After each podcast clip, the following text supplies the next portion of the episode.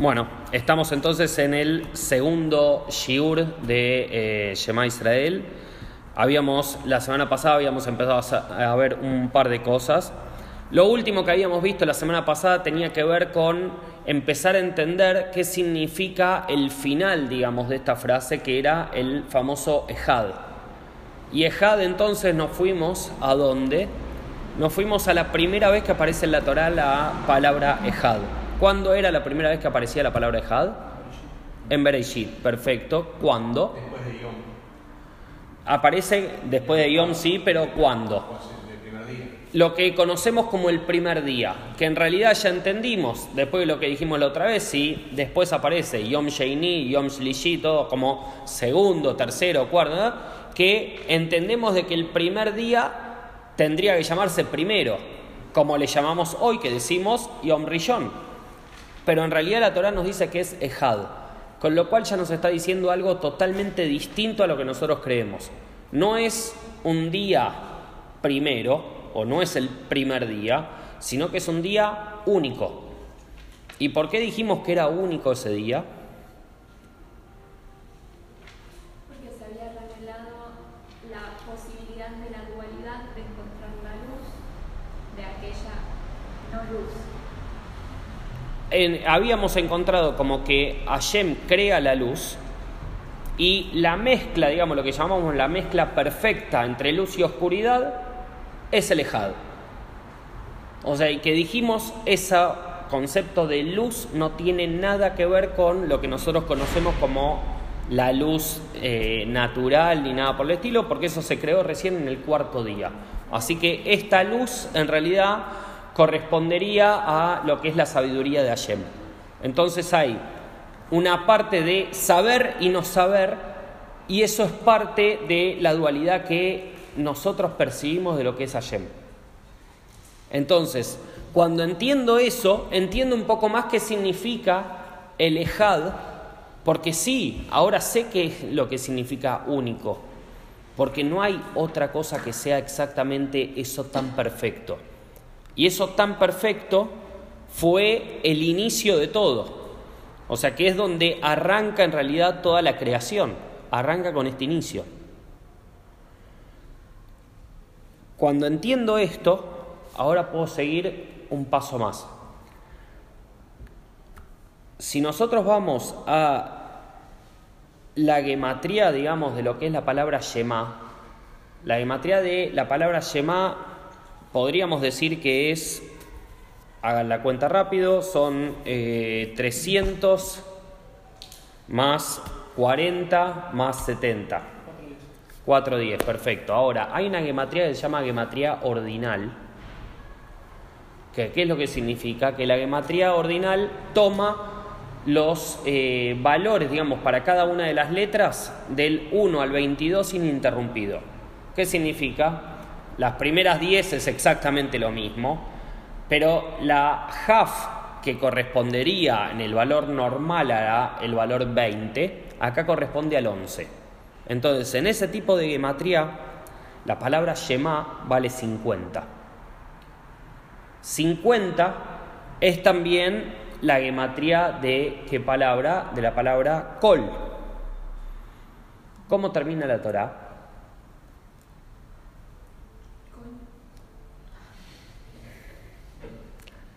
¿Y qué más? Algo que termina con Lamed, porque me acuerdo que el, que el siempre decía Bereshit Eh, y sí, Lamed, el- no sé qué. Lamed Bet, sí, Israel. Kol, Israel termina la Torah. Esas son las últimas palabras de la Torah, es Kol Israel. O sea que, ¿para qué es esto? Para empezar a entender de que el Shema nos está diciendo algo más de lo que nosotros pensamos que es. Y por otro lado, tenemos que el 50 está asociado con qué cosa? Está, está asociado con Binah. Binah es entendimiento. Acuérdense cuando lo habíamos visto, cuando vimos la Sefirot, es la segunda Sefirá. La primera era Josma, que era la chispa de eh, iluminación. La segunda Sefirá, ¿cuál es? Es lo que es eh, el entendimiento de todo eso. O sea, es, tengo una idea. La segunda Sefirá empiezo a analizar eso de las distintas caras. Lo que decíamos de las 70 caras distintas que tiene algo es empezar a hacer ese análisis.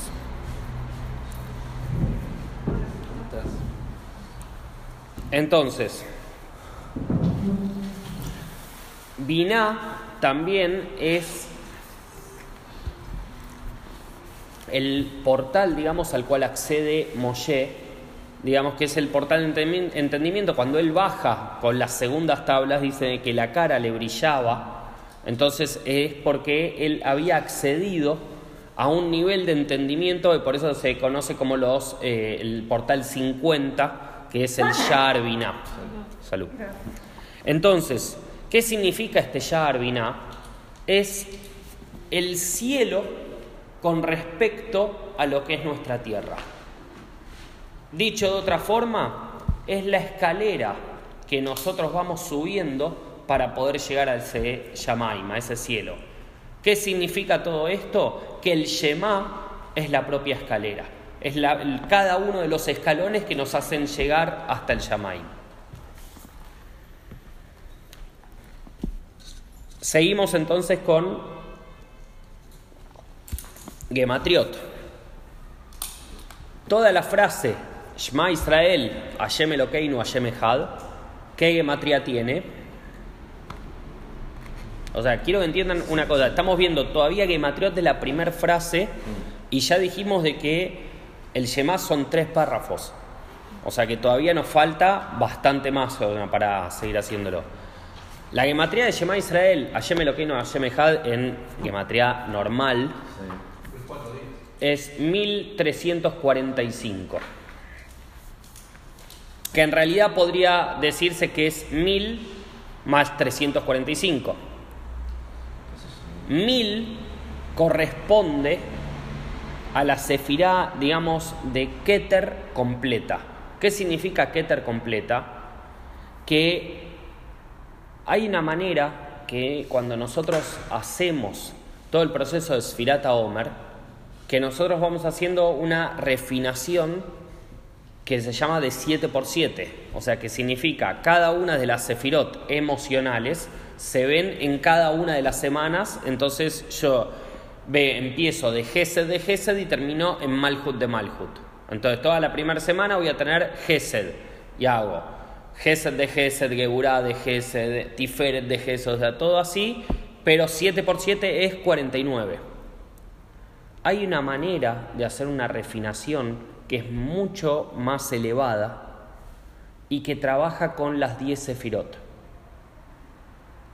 Y hace en un plano de 10 por 10 por 10. O sea, no es, o sea, es algo como más heavy todavía de lo que vimos con respecto a Sfirata Omer ese 10 por 10 por 10 en el cual no solamente hago una refinación de toda la, del plano intelectual, que es el plano que queda fuera de Sfirata Omer, porque en realidad ya lo refiné durante, esto lo vimos eh, para Pesach, durante la primera noche del Ceder de Pesach, ahí se refina toda la parte intelectual y es lo que nos da el puntapié para después seguir con todo lo otro. Pero el resto voy haciendo durante las siete semanas toda la refinación de la parte netamente emocional y de acción. Acá estamos hablando de que es una refinación que va por arriba de todo eso y refina la parte intelectual y la parte también emocional y de acción. Por eso es 10 por 10 por 10. Lo que nos da... ¿Eh? ¿Cuándo son esas 10 semanas? Esa hay veces, o sea, ahora ya no se suele hacer mucho, eh, lo hacían eh, determinados cabalistas, o sea, no Larizal, eh, sé seguro. Eh, ¿Lo digo en un momento determinado del año? Es generalmente cercano a Rosh O sea, porque es el momento de hacer esa refinación especial. Digamos, estamos, como dijimos en algún shiur, creando un nuevo Adam. Entonces la idea es empezar con una refinación, o sea, fuerte. Nos concentramos en esta parte que es Keter, digamos que es el 10 por 10 por 10, y nos quedaba 345. 345, ¿a qué equivale? Es la gematría de un personaje muy importante para nosotros dentro de la Torá. ¿sí? Un personaje muy importante es Moshe. Moshe, perfecto. Entonces, estamos viendo que es una refinación a nivel íntegra nuestra más Moshe. Eso es la gematría del Shema Israel. En el Shema Israel aparece, como dijimos antes, en la Parashá et Hanan. La Parashá et Hanan es muy conocido, ya el, el Midrash este, que se, corresponde con una tefilá que hizo Moshe, que hizo en realidad 515 tefilot. ¿Por qué 515? Porque es el valor numérico de la palabra Bait Hanan. Y Hashem le dijo, Adkan, basta. No digas porque si decís una más te tengo que dejar entrar a Israel. Y Moshe se queda callado y no hace ninguna tefila más. ¿Por qué no entra, le dice Hashem ahí a Moshe? ¿Por qué no entra a Israel? No, no, ¿por qué le dice? No porque es la explicación, sino por qué le dice que no, que no entre Israel, que no va a entrar Israel. Porque golpeó a la piedra dos veces en lugar de hablarle. Entonces, si tomamos la, de la frase esa, el hablarle, digamos, a la piedra, la gematría es 848. Si 848 le restamos 515, nos da 333. Que 333 es un tipo de gematría de, si nosotros tomamos las iniciales de todas las palabras de Shema Israel, sumándole uno más, digamos por una gematría que se llama Kolel, entonces que se suma uno más por el Ejad, da 333. Entonces, ¿para qué es todo este número, que esto va, que todo esto? Está todo relacionado. Entonces, o sea, el hecho de que Moshe, o sea, que Hashem le dice, golpeaste a la roca, eso tiene una gematría. Las 515 tefilot de Baet Hanan vienen de otra gematría y terminan llevando al Shema que está encima en la misma para Baet Hanan. Entonces, empecemos a ver de que hay algo más que lo que nosotros estamos viendo. O sea, hay como muchas relaciones que están apareciendo en todo esto y todo solamente del Shema Israel. En el Shema Israel yo había dicho que teníamos dos nombres de Hashem. Un nombre, los dos nombres que son el famoso innombrable, o sea que son los dos Yud y después aparece el Elokeinu, que ese es otro nombre de Hashem. El Yud tiene una particularidad que el Elokeinu no tiene. Entonces vamos a empezar por el Yud Kei. El Yud Kei une los tres tiempos verbales. O sea, es Aya, Hei, Yud, Hei.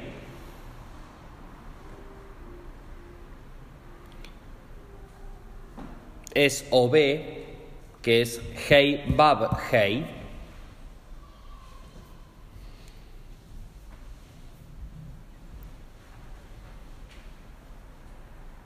Y es Ie, Yud, Hei, Yud, Hei.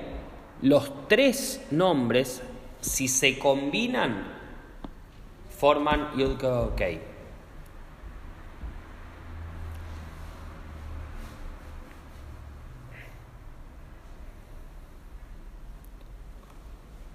Entonces, ¿qué es lo que hace? El Yud incluye los tres tiempos. Esto lo hace un nombre inefable, que se llama, se, se conoce así en, en- en- en- el común, digamos, de la gente. O sea, que es inefable, o sea, que no se puede nombrar. ¿Por qué no se puede nombrar? Porque en realidad tiene cualidades que van más allá del entendimiento humano.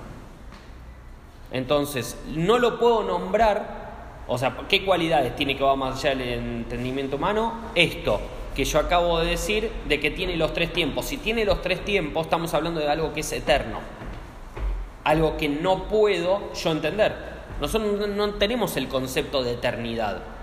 O sea, sabemos lo que es algo, o sea, empieza una vida, termina una vida, o sea, todo bien, pero no puedo entender qué significa el concepto de eternidad. Entonces, el hecho de no nombrar a Shem con este nombre significa porque no puedo nombrar algo de lo cual yo carezco de conocimiento. Ahí se entiende mucho más, o sea, por qué no nombramos, no, o sea, no decimos el nombre este por más que los testigos sí, sí lo nombran, digamos. O sea, ¿por qué? Porque no están relacionados con ese nombre. Al, nosotros tener una relación con ese nombre, automáticamente nos anulamos y no podemos nombrarlo. No me acuerdo si ya lo habíamos dicho, pero los testigos funcionaban como marajim o no? ¿En qué sentido? Los testigos, yo dije los testigos de, de eso, a esos testigos me refería. No, no, no, no, no a esos testigos. Sí. ¿Con qué puedo identificar a los testigos? Eso ya vamos a llegar, o sea, ¿qué, qué es el testigo ahí? Ya vamos a llegar. Porque hay... Es empezar a entender también hoy, Estrada llama al final del Shigur vamos a ver un poquito por qué, o sea, esa Ain grande hace también otra cosa. No hace solamente para formar el Ed del testigo del Shema, sino que hace otra cosa más, aparte de eso. Entonces, dijimos, tenemos el Yud ok y tenemos el nombre, digamos, lo que nombramos. ¿Qué nombramos nosotros? ¿Cómo lo llamamos a ese? Adnai, ¿no? El Yud ok decimos Adnai. ¿Qué significa Adnai? Mi Señor. Mi Señor, o sea, en realidad, o sea, significa Adonacol, o sea, el dueño de todo lo que existe. ¿Se entiende ahora por qué nosotros usamos ese y no usamos el otro? ¿Yo puedo entender de que Hashem es dueño de todo lo que existe? Totalmente. Por eso, o sea, estoy relacionado con ese nombre. No puedo estar relacionado con el otro nombre que es eternidad. Pero con este sí. Entonces por eso se usa este nombre.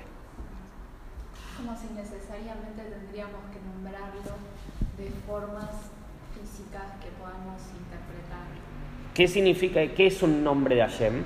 Un nombre de Hashem es un atributo, una cualidad. Entonces significa una manera en la cual se está manifestando. ¿Yo puedo entender una cualidad de eternidad? No. no tengo más. O sea, está fuera de lo que es mi entendimiento eso. Pero hay una sefira que se llama Netzach, que es eternidad, y la nombramos. Sí, pero ojo, de que no es la única traducción, o sea, eh, porque es. Eh, Netzach eh, también se traduce de otra forma, pero es, y incluso el Netzach ese es de una forma limitada, no es el ilimitado de Hashem. O sea, ¿por qué? Porque si sería el ilimitado de Hashem, no podría estar contenido en una sefirá. Entonces es una eternidad, pero a modo de perseverancia. O sea, viene más por ese lado. O sea, ¿por qué? Porque si, o sea, entendamos ya de movida que nosotros usamos la Sefirot para nosotros entender cómo Hashem hace algo, porque nosotros no podemos entender cómo funciona la mente de Hashem. O sea, todo el proceso sefirótico, desde Jochma hasta Malhut, o sea, entender que primero se piensa y que después, o sea, pasa por el plano emocional y que termina la acción, es porque nosotros no entendemos, porque en Hashem lo piensa y existe. O sea, no existe toda la, o sea, uno y otro y otro. En nosotros sí existe todo ese proceso, pero en Hashem no. Y nosotros, o sea, los jajamín pusieron, digamos, toda la sefirot para que podamos entender cómo es el proceso. No significa que en Hashem esté pasando eso. O sea, y el eh, Netzach, en ese caso, como está contenido dentro de una sefirá, no podemos llamarle que es la eternidad que, a la que refiere el Yud Ok.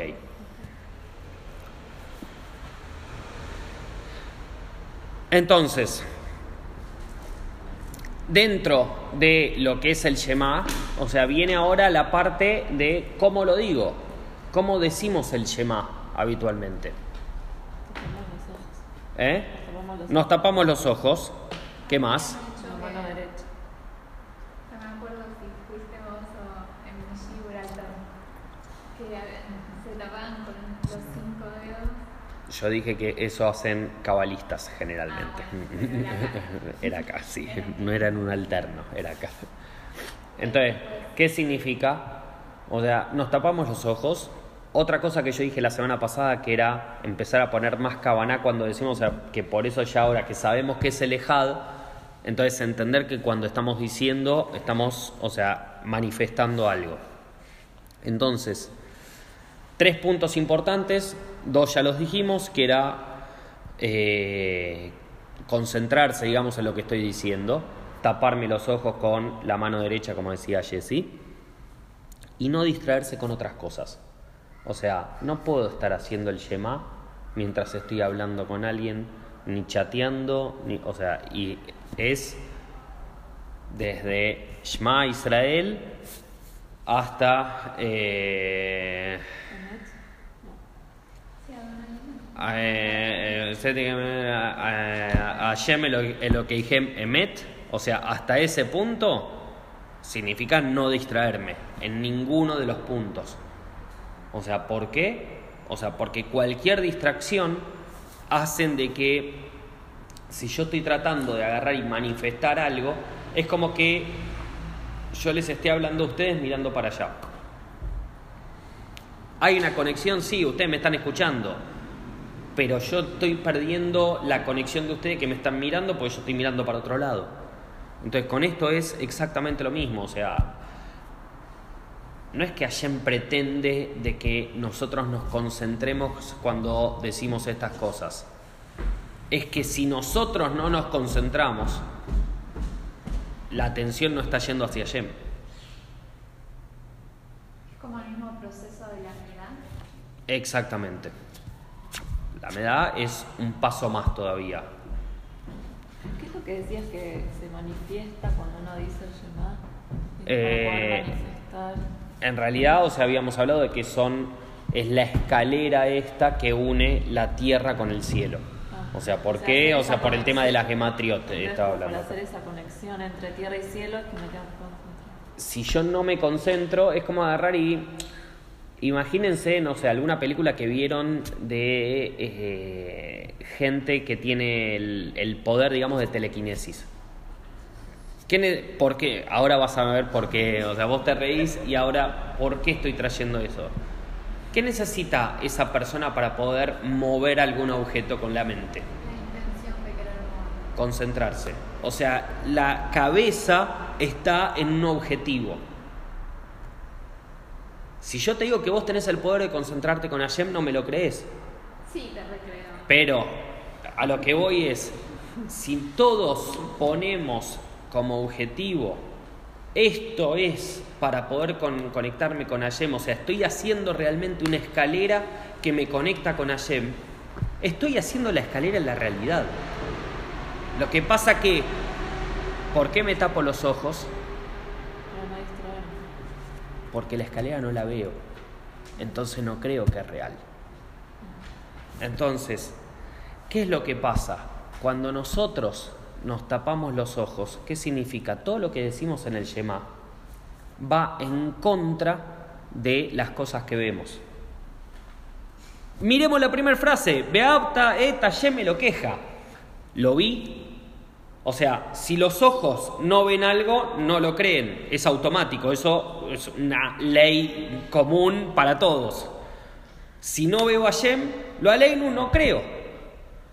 Por eso me tapo los ojos. Porque los ojos me pueden engañar ahí.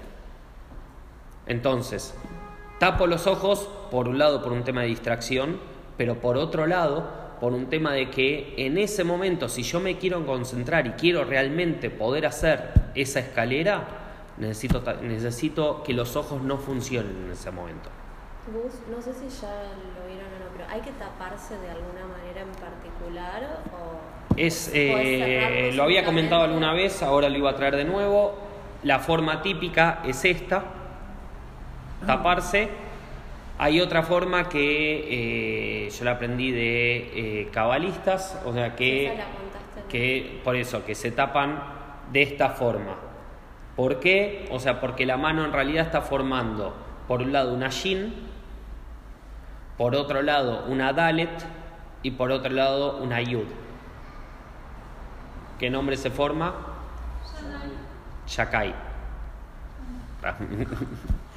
Entonces, ¿qué significa? El nombre ese ya está diciendo mucho. El nombre Shakai de Hashem, ¿Está en la Mesusa? ¿Eh? El mismo que está. El mismo que está en la... ¿Qué significa ese nombre? Shomer de la Tot Israel. Esa es una de las explicaciones. La otra y que aparece en la Torá es, eh, porque ese es para el- la Mesuzá justamente. La otra es, ¿E- ¿Ese cuál es guardar? eh, Cuida, yo no- eh, cuida los eh, cuida los portales de Israel. Eh, la otra explicación es Adkan. ¿Eh? Adkan. Shakai significa hasta acá. ¿Qué significa? Estás poniendo un límite. Hasta acá y de acá hago otra cosa. Hasta acá. De acá para adentro es otra cosa. Entonces, los Proteger, nombres. digamos. O sea, te pro- es, es la función esta que vos estás, digamos, queriendo hacer, estás utilizando un nombre de Hashem que te ayude a poder hacer eso. No, que me protege. No, no, que no te distraiga. Más allá de que me proteja, que no Ah. me distraiga. Por eso, por eso es hasta acá. Toda la distracción de acá para afuera. Acá para adentro Ah, no entra ninguna distracción. de- Entonces, por eso tengo el nombre. Ahora, ¿qué es lo...? O sea, y otra cosa más, estoy cubriendo de esa forma los tres ojos. Los dos ojos más el tercer ojo. O sea, el tercer ojo en ese momento tiene que estar cubierto también. ¿Por qué? Porque incluso la intuición me puede llevar a confusión y a distraerme. Entonces me tapo los tres ojos en ese momento.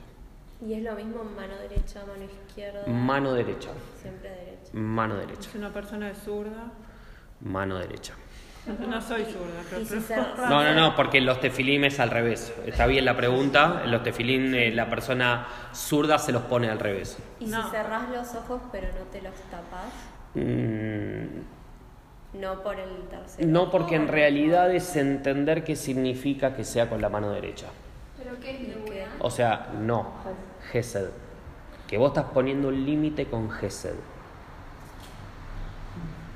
Un rab una vez me dijo que las brajot se rezan con la mano derecha. Siempre. Y de hecho, creo que lo hablamos ya en algún momento, pero cuando vos vas a hacer la midá, das tres pasos y tres pasos. Siempre el pie derecho queda Derecho. adelante. ¿Por qué? Cuando haces los tres pasos para atrás empezás por el izquierdo, con lo cual el pie derecho siempre queda adelante. Y cuando vas hacia adelante, los tres pasos son con el derecho siempre arrancando. Vamos a cosas más básicas. Se pone las zapatillas. ¿Cómo, se hay, que- cómo hay que ponerse las zapatillas? Derecha, izquierda. Derecha, izquierda, atar izquierda, atar derecha. Van a ponerse una campera. ¿Cómo se pone? Primero la manga derecha, después la manga izquierda. ¿Qué significa? O sea, en el fondo de todo, no es que el alajá nos está diciendo, no, hay que hacerlo de esta forma. En el fondo de todo nos está diciendo, todo lo que hagan tiene que empezar con Gesed. Todo. La traducción de Jesús era, ¿esa era bondad? No. Eh, es bondad, eh, Luz también, así como. Expansión. sí, llamémosle bondad. confunde. Ok. Entonces, cuando entiendo eso, incluso el Shema tiene que empezar con bondad. Voy a conectarme con Hashem de la máxima forma, con bondad. Tanto en eso como en la midá. En las dos cosas, siempre empezar con la derecha. Eso significa. O sea, y por eso, O sea, el Yehudí, o sea, trata de manifestarse de esa forma. Cuando vas a saludar a alguien, ¿con qué mano? Mano derecha. No se saluda con la izquierda. ¿Y por qué se asigna la derecha a? Eso lo trae eh, el Zohar. eh, está, no me acuerdo en qué página era del Sidur, en el, que el, el pataje Eliau, o sea que se lo escribió Eliau Anabí. O sea, y que cuando ordena al Sefirot de modo antropomórfico, o sea, relacionando una parte del cuerpo con eh, una Sefirá, la derecha aparece como eh, Gesed. Pregunta. Acá dice de tres pasos hacia atrás, tres hacia adelante, mantenga los pies juntos. En ningún momento dice pie derecho. Eso es lo que te estoy diciendo que es un extra. Ah, porque acá en la última parte dice sí, hay que dar tres pasos hacia- hacia atrás, empezando con el pie izquierdo. Sí, en, en algunos Sidurim, no, no en este, pero en algunos eh, aparece el tema de que los pasos hacia atrás empiezan con el pie izquierdo Y los hacia adelante. no. y los hacia adelante con el derecho. Pero ahí no dice al revés. No. No, no, al revés, eh, no dice tres pasos y tres pasos nada más. Tres pasos y no, no, no, no especifica. Van a, o sea, esto va a pasar ahora la próxima vez que hagan amidad van a pensar lo que están haciendo. Esa es la idea de esto. Claro. Acá Pero dice. te puedo decir Es raro. algo, de todo lo que dijiste, lo hago todo al revés. Lo peor es como que lo pienso. Pero me siento, o sea, es como que en el momento no puedo estar perdiendo el tiempo pensando con qué pie voy para atrás y tengo que concentrarme en la mía. y tengo que- En realidad la alajá te está trayendo al revés, no te está diciendo que pierdas el tiempo en, sino en qué, o sea, ¿cómo, cómo vas a poner tu intención cuando empezás las cosas. Bueno, ya nos dimos cuenta. Ahora, o sea, por ejemplo, cuando hacemos eh, eh, en la repetición también es primero de lado derecho, Ah, después eso lo izquierdo. ¿no? Eso también. eh, sí, eso Oh, hay, en al- hay también, por eso, generalmente siempre es derecha, izquierda, siempre es derecha, izquierda, Sí. hay algunos que eh, hacen izquierda, derecha, Claro, sí, izquierda, derecha. Sí. Hay algunos que hacen izquierda-derecha por un tema de poner un poco de rigor, digamos, en ese momento. Hay explicaciones para eso también. No sé, te la gran mayor, por eso, la gran mayoría de las cosas siempre es primero la derecha, siempre. Entonces, o sea, acá no es el tema de, uy, siempre la derecha, sino es siempre con Gesed. Entonces cambien el chip, o sea, no es siempre la derecha, sino que es siempre con, empezar todo con Gesed. Van a un laburo, empiezan a los gritos diciendo, eh, no me dieron esto y esto y esto y todo esto tenía que estar para hoy. Buen día, ¿qué tal? ¿Cómo están todos? Que tengan un día hermoso. Bueno, empezamos de una forma, los van a amar, de la otra los van a odiar. Elijan ustedes cómo quieren empezar el día. La Torah nos dice empiece con Gesed. Entonces, estábamos diciendo de que eh, el tema de taparse los ojos tenía que ver con eh, el mensaje, digamos, que da el Shema, eh, que es contrario a lo que ven nuestros ojos. Entonces, dijimos que el Shema Israel, o sea, la propia palabra Shema, nos está diciendo que tenemos que oír. Y oír, vamos a oír de dos maneras. Uno con los oídos y el otro es con el corazón. Entonces, o sea, para que vean, volvemos de nuevo a lo mismo que decíamos antes. Antes dijimos de que la palabra Shema, si lo hacíamos con la gematría esta ordinal, o sea, que era, daba 50, que eh, tenía que ver con los 50 portales de Biná, y Biná dijimos que era entender. ¿tá? Entonces ya Shema no tiene que ver solamente con escuchar, sino que nos está diciendo que entendamos. ¿Está? Y el entender dijimos de que estaba relacionado con el corazón también. Que esto lo habíamos visto antes con tema de Sefirot. Volviendo de nuevo al Shema, dijimos tenemos dos nombres de Hashem. Uno que dijimos el Yud que tiene la particularidad que dijimos que era la eternidad, o sea que tenía los tres tiempos, digamos. El Yud tiene otra cosa más, que es que no cambia a pesar de toda la, de toda la creación. O sea, pasó toda la creación, toda la creación de hecho se hace con otro nombre de Hashem, no se hace con el Yud ok. Y el nombre de Hashem no cambia. Y el otro nombre de Hashem que tenemos es el Elokeinu. El Elokeinu es la fuente todopoderosa y eterna y raíz espiritual de nuestras almas. O sea, de ahí es donde vienen las almas nuestras.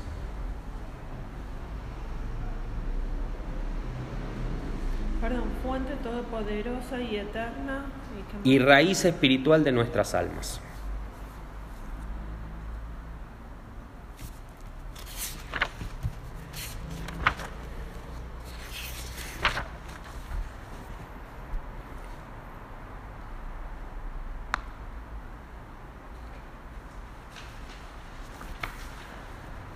Entonces,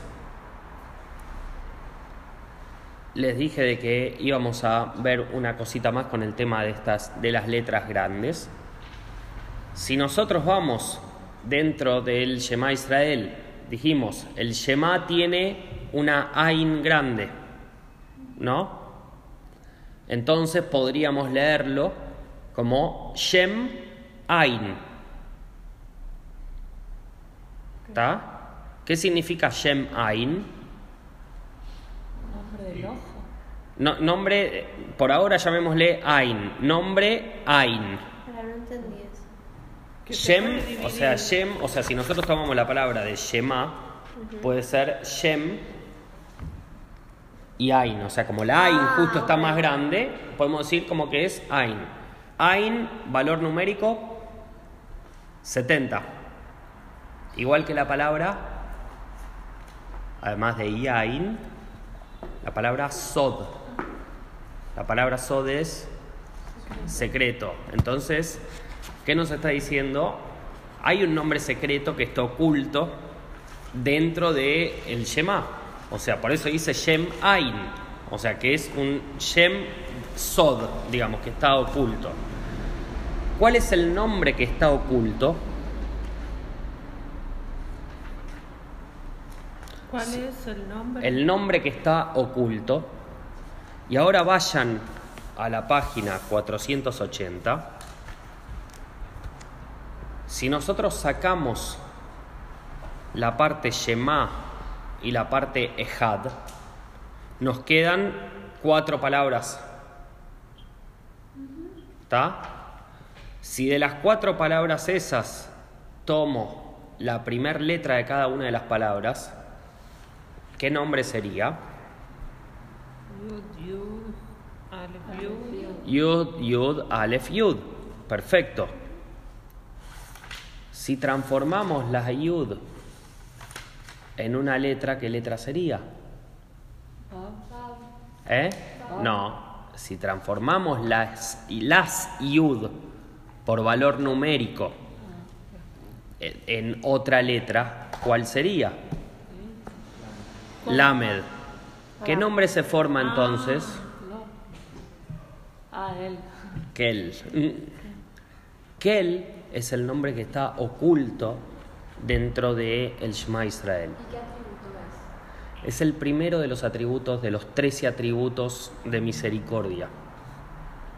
Mirá, Porque empieza Hashem, Hashem, que es el llamado, Kel, Rahum, Behanum. esto lo voy a entender. ¿Eh? No es el más misericordioso, pero Kel es uno, es uno de los nombres más fuertes que tiene Hashem. ¿Y por qué dicen que es un nombre secreto? ¿Eh? ¿Por qué es un nombre secreto? Porque está metido Ah, dentro. porque está- Porque está oculto. O sea, de otra manera. O sea, si vos no sabés de que el Shem Ain nos está diciendo que hay un Shem oculto, un Shem secreto, dentro del Shema Israel. Entonces, ¿cuál es la manera de sacarlo? Empezar a desglosar, sabiendo de que el Shema y el Ejad no forman parte de ese nombre y que en realidad, o sea, lo forman las otras letras. Pero ¿y ¿cómo, o sea, ¿cómo sabes que el valor de Yud pasa a Lamed? Porque es Yud, Yud, Aleph, Yud. Yud vale 10 más Yud, 20 más Yud, 30. 30 es el valor de la Lamed. Ajá. Entonces, Lamed. ¿Y qué otra letra me sobraba? La Ale. La Aleph. Ahí tengo Kel. Eh, Ok. Pero, por, pero estás salteándote. O sea, te estás No, no, salteando agarré- el Estoy, agarré Las cuatro, veces. agarré las cuatro, la Yud, la Yud, la Aleph y la Yud. Agarré todas esas, bueno, dije, tengo tres Yud, sumo las tres Yud. Y la Aleph. Y ¿por la Aleph es la que me queda, claro. Pero, ¿y Entonces me queda queda- Aleph Lamed. Pero ¿por qué queda suelta la, ¿Eh? la Aleph? Porque sumé por, eh, porque las, las otras son iguales, las sumé por eso. ¿Y por qué la Aleph que digamos que Porque queda, eh, porque es parte del nombre que me va a quedar. ¿O por qué no es Lamed Aleph? O sea, ¿por qué lo ubicas ahí, digo? Porque, o sea, si hablamos de... Porque el, la- el Lamed Aleph me quedaría lo y eso es una negación. Prefiero quedarme con el kel que con el lo. Bueno, no. Perdón, Shem no es el nombre de uno de los hijos de Noah. sí, que es de donde venimos.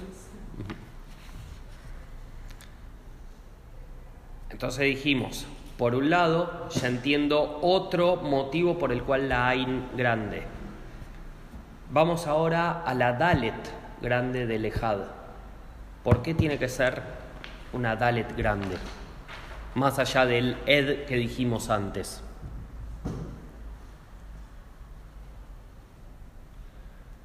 Y acá hay que jugar con el hebreo. Ah, porque para que no se confunda con la Reish. Perfecto. Si la palabra, si no es una Dalet, que yo la veo grande y que veo que es una Dalet, y está normal y tal vez la confundo con una Reish, ¿qué diría? Shema Israel, Hashem Elokeinu, Hashem Aher. No. Hashem Aher, lo aleinu significa Dios es otro. Entonces, por eso está en esa. Vamos ahora un segundo. Vamos a. Esperen que voy a buscar la página, así lo hacemos rápido. 34, 14. Vamos a la página 229.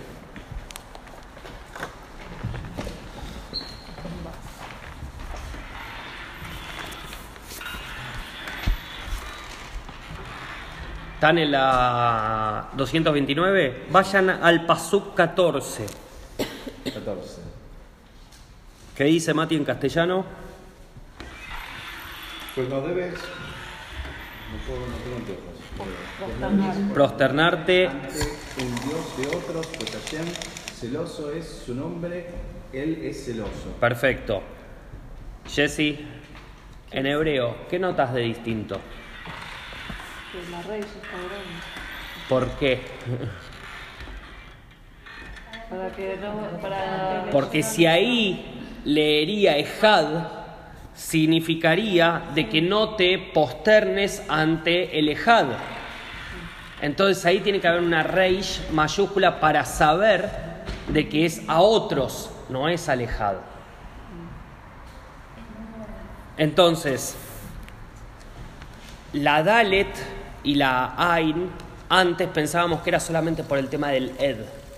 Ahora sabemos de que la Ain por sí sola nos está diciendo algo y la Dalet por sí sola también nos está diciendo algo. ¿Dudas?